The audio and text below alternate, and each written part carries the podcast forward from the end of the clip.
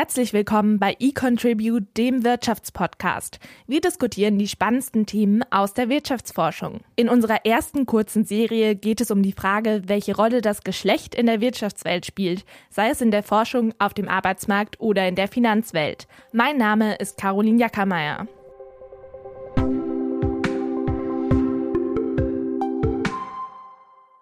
Null Prozent. Das ist die Rendite, die AnlegerInnen heutzutage auf Geld bekommen, das auf ihrem Giro- oder Tagesgeldkonto liegt. Die Inflation frisst den Geldwert zusätzlich auf. Aktienfonds bringen langfristig deutlich mehr ein. In den vergangenen Jahren im Schnitt um die 8 Prozent. Trotzdem hat nur eine Minderheit der Deutschen ein eigenes Depot. Finanzen sind für viele ein trockenes, lästiges Thema. Vor allem Frauen schrecken beim Thema Investieren zurück. Nur gut ein Zehntel der Frauen in Deutschland legte 2017 laut der US-Bank JP Morgan Geld in Aktien an. Bei den Männern sind es immerhin knapp ein Viertel. Gerade im Niedrigzinsumfeld kann das nachhaltige Folgen haben und zur Altersarmut beitragen. Wollen Frauen investieren, werden ihnen in der Finanzberatung häufig teurere Produkte verkauft als Männern. Das fanden Christine Laudenbach und ihre Kolleginnen in ihrer aktuellen Studie heraus. Woran das liegt und welchen Vorurteilen Frauen beim Thema Investieren begegnen, darüber spreche ich heute mit Christine. Sie ist Finance-Professorin an der Universität Bonn und bei eContribute und forscht im Spannungsfeld zwischen Finanzen und Verhaltensökonomie zu finanziellen Entscheidungen in Haushalten und wie man diese durch finanzielle Bildung optimieren kann. Christine ist Mitgründerin des Arero-Fonds, der auf wissenschaftlichen Grundlagen basiert und hat vergangenes Jahr mit drei Kollegen ihr erstes Buch Die genial einfache Vermögensstrategie herausgegeben. Wir diskutieren darüber, weshalb Frauen und Männer unterschiedlich investieren, welche Rolle Finanzberatungen dabei spielen und was Christine von speziellen Finanzprodukten für Frauen hält. Hallo Christine. Bevor wir über finanzielle Entscheidungen von Frauen sprechen, möchte ich einmal kurz bei dir persönlich beginnen. Du warst ja nicht schon immer in der klassischen akademischen Laufbahn, sondern hast zunächst eine Ausbildung als Bankkauffrau bei der Deutschen Bank absolviert. In einer Studie aus dem Jahr 2015 wurden über 500 Frauen befragt, die im Finanzbereich tätig sind. Und sie berichteten davon, stereotypisiert zu werden und sich deshalb weniger wohlzufühlen und vielen anderen Frauen nicht zum Jobeinstieg in der Finanzbranche zu raten. Wie war das denn oder ist ist das denn bei dir? Also hattest du als Frau im Finance-Bereich mit Vorurteilen zu kämpfen? Damals ähm, war mir das gar nicht so bewusst. Also ich dachte bis zu einem gewissen Grad einfach, dass es normal ist oder dass es einfach der normale Umgangston ist und habe gar nicht gemerkt, dass der vielleicht äh, zwischen Männern und Frauen da unterschiedlich sein könnte. Und ich muss aber auch sagen, dass dadurch, dass ich in einer Familie mit sehr vielen starken Frauen ähm, in der Männerdomäne aufgewachsen bin, dass ich dadurch auch gar nicht so äh, diese Probleme hatte, damit umzugehen. Ja, du bist ja dann auch in die Forschung gewechselt und befasst dich in deinen Studien unter anderem auch mit genau diesem Thema, also Vorurteilen gegenüber Frauen in Sachen Finanzen. Ähm, bevor wir dazu kommen, welchen äh, Vorurteilen oder Gegebenheiten AnlegerInnen äh, begegnen, wenn sie zum Beispiel sich zum Investieren beraten lassen wollen, ähm, möchte ich kurz über grundsätzliches Verhalten von Frauen auf dem Finanzmarkt sprechen. Ähm, das Buch, das du Anfang dieses Jahres mit herausgegeben hast, trägt den Titel Die genial einfache Vermögensstrategie. So gelingt die finanzielle Unabhängigkeit. Wie universell ist denn das Buch? Also fällt es Frauen schwerer, finanziell unabhängig zu werden? Ich würde diese Frage schon klar mit Ja antworten, aber das hat mehrere Gründe. Das eine ist, dass ähm, Frauen sich einfach weniger zutrauen. Also später auch in der Studie, über die wir sprechen, ist es so, dass Frauen bei Fragen zum Finanzwissen viel, viel häufiger Ich weiß es nicht antworten. Also diese Ich weiß es nicht Option klicken. Ähm, und es ist so, es gibt ein Papier, das zeigt, wenn man Frauen dazu zwingt, in Anführungszeichen diese Fragen zu beantworten, dass sie deutlich häufiger richtig liegen, als sie eigentlich denken.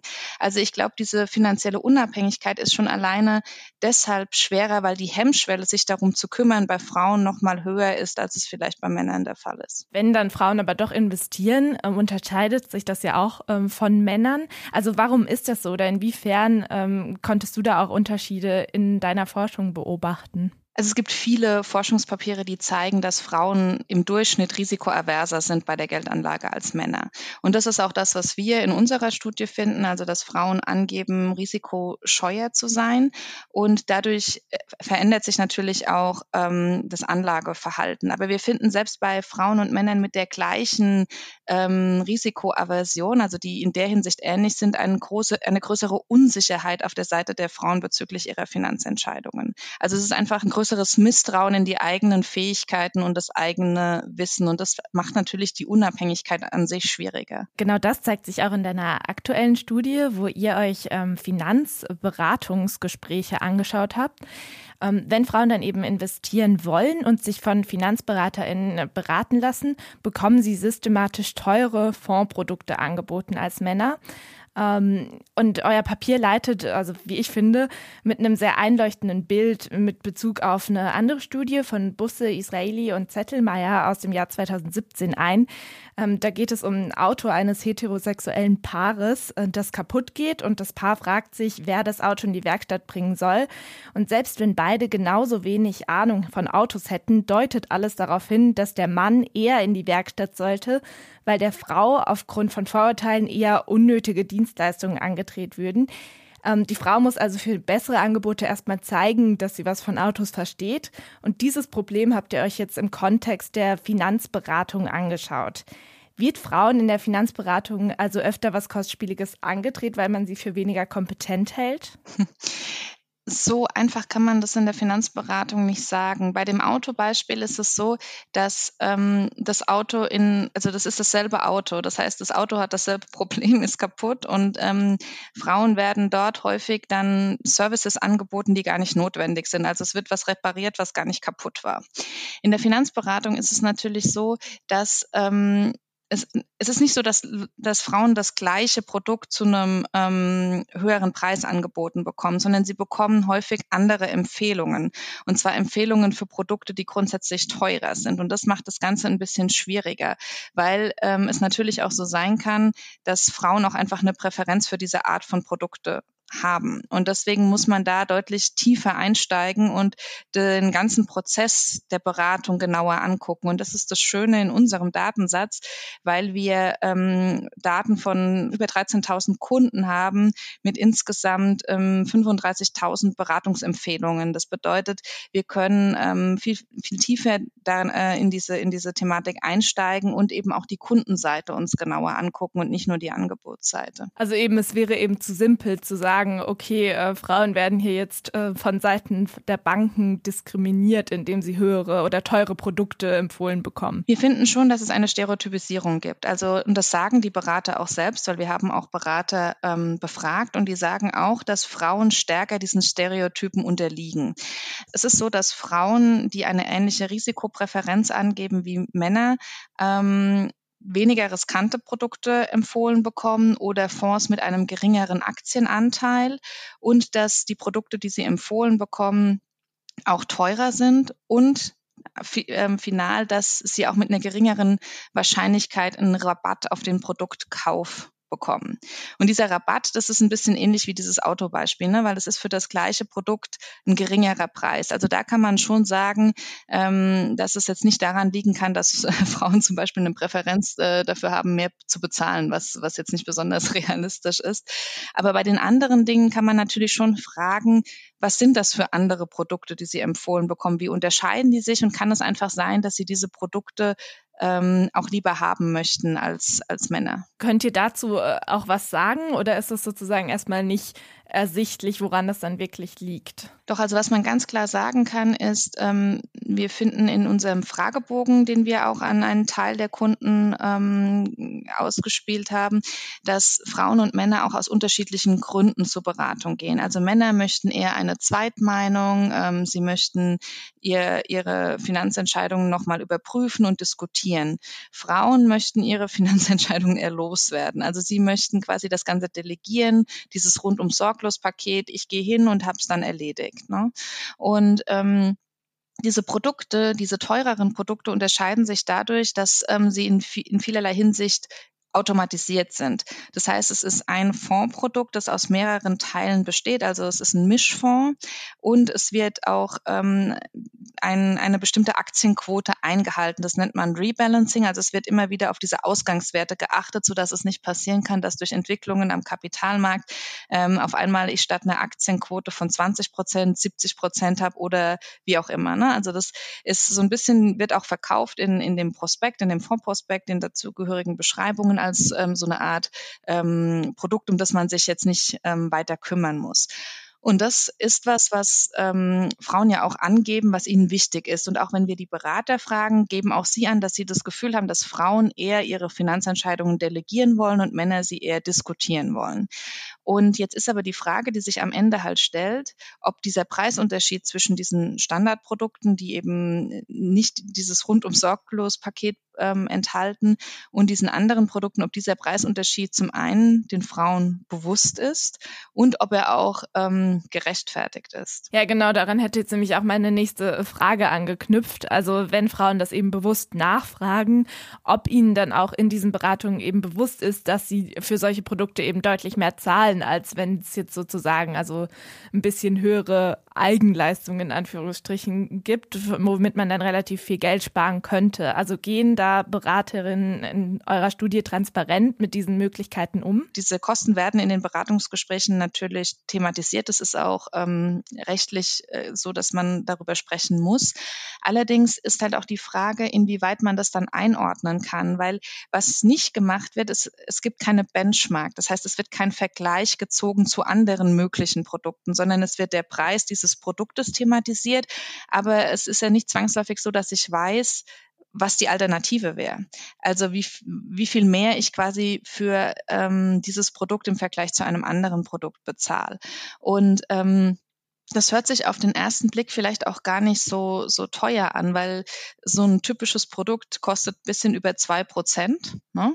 Und eine Alternative, die, die auch ähnlich ausgerichtet wäre, also die zum Beispiel eine ähnliche Aktienquote hätte, indem ich einen Aktienfonds und einen Rentenfonds zum Beispiel kombiniere, die würde vielleicht dann in, in diesen Produkten, die die Bank verkauft, auf knapp über einem Prozent kommen. Wenn man sich so ein einfaches Beispiel jetzt anguckt von, von einem ähm, Prozentpunkt Unterschied, dann ähm, kommt es bei einer Anlagesumme, nehmen wir mal 10.000 Euro, über zehn Jahre ähm, kann man da schon einen Unterschied von 1.500 Euro ähm, ausmachen oder als Beispiel rechnen. Ähm, nach 20 Jahren wären es 4.500 Euro, wenn man bei beiden Fonds eine ähnliche Rendite von zum Beispiel 6 Prozent unterstellt. Ne? Das heißt, ähm, das sind halt auch Dinge, die die schwierig einzuschätzen sind, wenn man sich nicht täglich mit diesen, mit diesen Renditen beschäftigt. Ne? Man hat das jetzt auch während der ähm, Corona-Krise jetzt gemerkt, dass dass Menschen mit exponentiellem Wachstum, und das ist ja das, was der Zinseszins hier unter, ähm, unterstellt oder was, was man hier berechnet, damit hat man Schwierigkeiten. Man kann sich das nicht vorstellen, was das bedeutet. Und aus dem Grund werden die Kosten ähm, unterschätzt, weil ein Prozentpunkt Unterschied hört sich auf den ersten Blick jetzt erstmal gar nicht so viel an. Ne? Über die Zeit macht es aber halt sehr, sehr viel aus. Und das ist ähm, das Problem bei der Sache. Ja, es ist ja auch so ein bisschen dann äh, wie bei dem Autobeispiel, also dass man als Laie eben oft nicht einschätzen kann, äh, was ein gutes oder ein günstiges Angebot ist. Ähm, und eben 60 bis 80 Prozent der EinzelanlegerInnen sich bei solchen Anlageentscheidungen aber auf professionelle Beratung verlassen. Ähm, nur ist es eben dann so, dass Männern eher dieses Wissen, also Studien zufolge, zugerechnet wird. Ähm, was ist denn dann die Lösung? Also sollte ich dann als Frau nicht ohne vorheriges Finanzwissen zur Beratung gehen? Naja, ich meine, auch das ist, eine, ist ein Schluss, der, der gar nicht so einfach ist, weil in, auch in unserer Studie geben 35 Prozent der Frauen an, dass sie ohne Berater gar nicht den Mut hätten, am Kapitalmarkt anzulegen. Ne? Und wenn man sich das überlegt, dann heißt es ja schon, selbst wenn teure Gebühren bezahlt werden, kann es sein, dass ich am Ende des Tages trotzdem besser dastehe, zumindest in einigen Fällen, als wenn ich gar nichts machen würde. Also man kann nicht automatisch sagen, weil Frauen höhere Gebühren bezahlen, sollten sie lieber gar nicht zur Beratung gehen. Ähm, es ist natürlich schon so, dass, dass es in vielen Fällen wahrscheinlich der bessere Weg wäre, sich eigenständig damit zu beschäftigen. Aber ich muss halt irgendwie diesen, diese Hemmschwelle überwinden, das auch zu tun. Und was, natürlich nie schaden kann, ist, wenn ich zum Beratungsgespräch gehe, dass ich vielleicht auch mal mit anderen Personen darüber rede oder dass ich mich ein bisschen mit dem Thema beschäftige und ähm, vor allem mir die Kosten richtig erklären zu lassen oder zu fragen, was denn Alternativen wären, die vielleicht kostengünstiger wären, äh, wäre ja ein erster Schritt in, in die richtige Richtung, um einfach ein Gefühl dazu für zu bekommen, was ich denn bezahle für das, was ich bekomme das ja schon auch so ist, wenn Frauen eben signalisieren können, dass sie sich mit dem Thema befasst haben oder eben eine gewisse Ahnung doch von Finanzen haben, dass sie dann oft auch sogar bessere Preise erzielen können als Männer mit gleichwertigem Wissen. Also Frauen, die finanziell gebildet sind, lehnen dann kostspielige Angebote auch mal eher ab. Genau, also wir finden in unserer Studie, dass Frauen mit höherer Finanzbildung den Rat der Berater eher ablehnen, genau. Und ähm, es kann ja auch sein, dass es, dass es Frauen gibt, die diese Produkte trotz des Preises auch haben möchten. Aber dann ist es halt eine bewusste Entscheidung. Und das ist der Unterschied, ob die Entscheidung eben im Bewusstsein der Kosten für dieses rundum sorglos Paket getroffen wird oder nicht. Wie schafft man es denn, Frauen dann quasi äh, auch schon vorher, also vor dem Gang vielleicht zur Beratung zu erreichen? Also, dass überhaupt dieses finanzielle Wissen oder die Bildung ähm, vorher schon irgendwie ein bisschen sich angeeignet werden kann. Es gibt halt heutzutage so viele Möglichkeiten wie nie. Also es gibt sehr, sehr spezifische Podcasts oder Bücher oder Finanzblogs. Es gibt Gruppen von Frauen, die ganz am Anfang stehen und ähm, auch aus ihrer Sicht vielleicht Fragen stellen wollen, die man sich nicht immer zu fragen traut, weil man denkt, ah, vielleicht ist das jetzt ähm, keine so schlaue Frage oder vielleicht muss man das eigentlich wissen. Das heißt, diese Unsicherheit oder überhaupt eine Frage zu stellen, wird da weggenommen wahrgenommen, wenn ich ähm, in so einer Gruppe bin. Und ich glaube auch, dass man auch im eigenen Bekannten- und Freundeskreis viel mehr ähm, Personen hat, die sich auch solche Fragen stellen, als man vielleicht denkt. Das heißt, ein Schritt wäre ähm, vielleicht auch einfach ähm, im, im persönlichen Umfeld mal anzufangen zu fragen und vielleicht findet man ja ähm, eine gleichgesinnte Person, die sich auch mit dem Thema auseinandersetzen möchte. Und ähm, das macht es natürlich immer einfacher, ne, wenn man sich nicht alleine darum kümmert. Jetzt sind ja die ähm, eben auch die Produkte, die eben diese rundum sorglos Pakete sind, die du äh, beschrieben hattest vorher, ähm, ja nicht an sich äh, geschlechtsspezifisch, sondern es sind eben einfach verschiedene äh, Level an ja, Eigenengagement, das dann noch erforderlich ist, ähm, oder dann eben auch ähm, in den verschiedenen Risikostufen. Braucht man denn an sich geschlechtsspezifische Finanzangebote? Ja, ich meine, wenn man sich die äh, Portfoliotheorie aus dem Grundstudium anguckt, dann natürlich eigentlich nicht. Ne? Also jeder sollte in äh, ein Marktportfolio investieren und äh, das Einzige, was da eine Rolle spielt, ist die persönliche Risikopräferenz. Ne? Ähm, das heißt, man würde wahrscheinlich schon am Ende würde es schon so aussehen, dass Frauen tendenziell vielleicht ein bisschen weniger riskant investieren, aber in grundsätzlich in sehr ähnliche Produkte. Ne? Ähm, Allerdings ist es halt so, dass ähm, zu einem, die Frage ist, was gehört zu einem Produkt dazu? Wenn man die Kommunikation und den, den, die Art der Erklärung und wie man sich damit beschäftigt, mit einbezieht, dann ähm, kann es schon so sein, dass Frauen einfach ein anderes Außenrum dafür benötigen. Ne? Also dass die mehr Kommunikation, ähm, mehr abgeholt werden. Aber dieser Begriff der rosa Geldanlage macht aus meiner Sicht jetzt wenig Sinn. Ne? Und auch aus den Ergebnissen der Studie, weil es geht immer eher um das Außenrum, also um die Kommunikation ähm, und um das Abholen. Da spricht man von Handholding und Peace of Mind, also dass man eben an der Hand geführt wird bei der Geldanlage. Und ähm, das ist eben die Aufgabe der, der Beratung in dem Fall.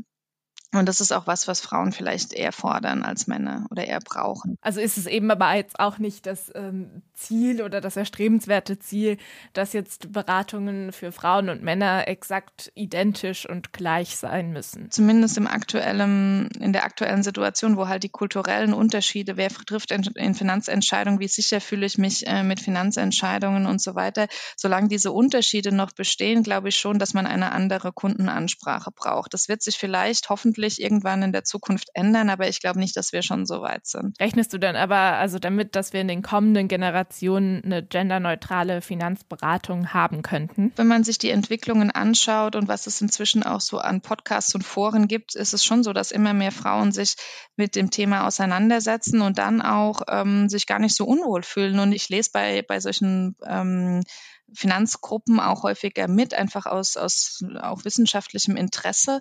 Ähm, und was man schon sieht, ist, dass viele Frauen überrascht davon sind, wie interessant sie das nach einer Zeit eigentlich finden, das Thema.